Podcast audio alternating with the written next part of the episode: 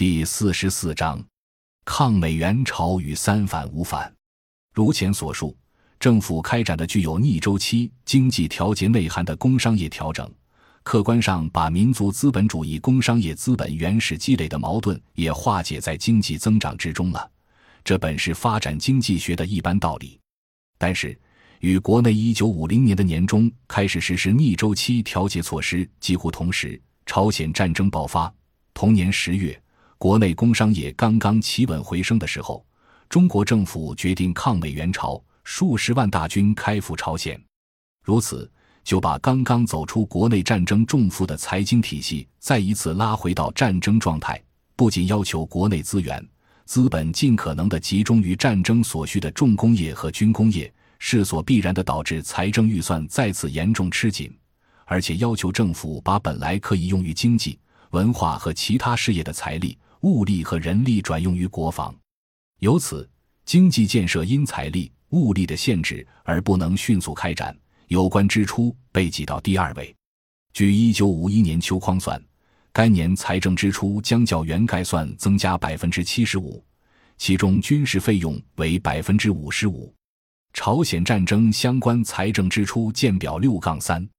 因为军费的大规模上升和重工业、军工战略投资的需要。国家不得不在城乡分别采取了一系列财政增收节支的措施。政府在农村增收的具体措施有：一、一九五一年四月一日，财政部开征棉纱统销税，并于同日发布《棉纱棉布存货补税办法》，对棉纱棉布存货予以补税，两税税率均为百分之六。二、一九五一年七月八日，政务院发出关于追加农业税征收概算的指示。决定农业税照原概算增收十分之一，最低税率由一九五零年的百分之三提高为百分之五。老解放区继续实行比例税制。三、压低粮食价格，扩大工农业产品的剪刀差。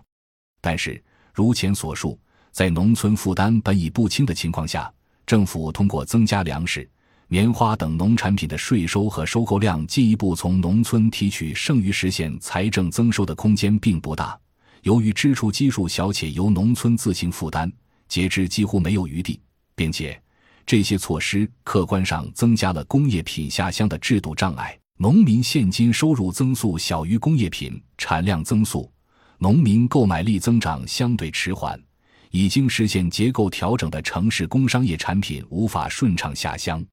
在城市，随着战争的进行。中央政府将东北等地区较早开展的增产节约运动经验面向全国推广，要求全国各行业、各部门压缩成本、提高效率、增加产量。主要做法是核定消费定额，压缩消费支出；对向私商进行的军需品和基础设施建设材料加工订货时，严格控制私商能够获得的利润。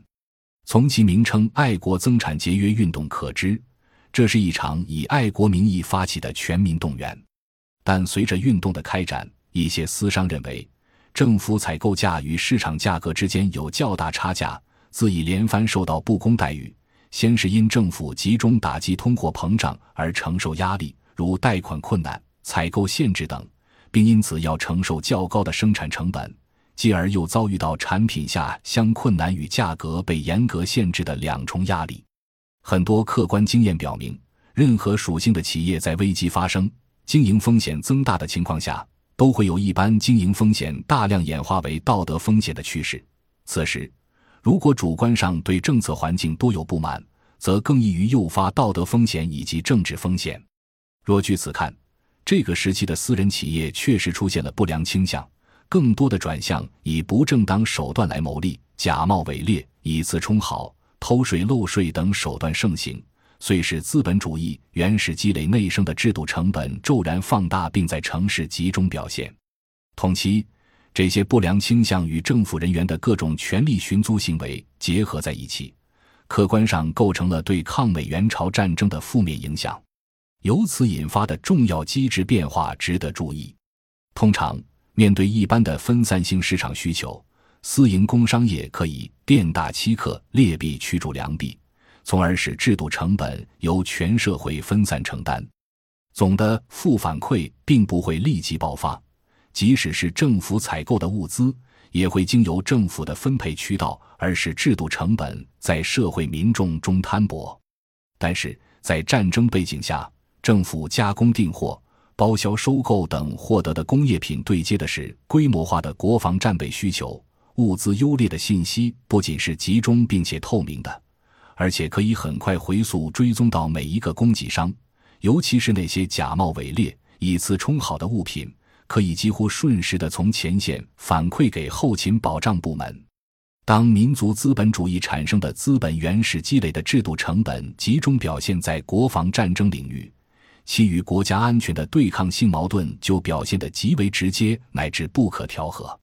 面对这一不可回避的矛盾，在当时的条件下，恐怕没有人敢说资本家利益比前线打仗更重要。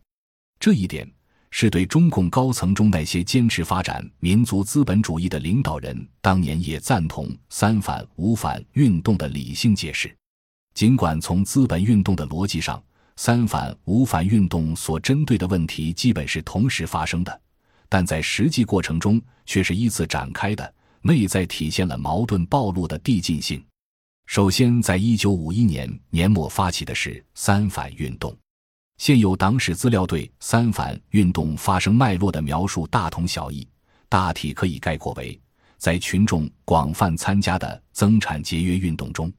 各地政府、国企以及事业单位中的贪污、浪费和官僚主义行为被大量揭发检举。对此，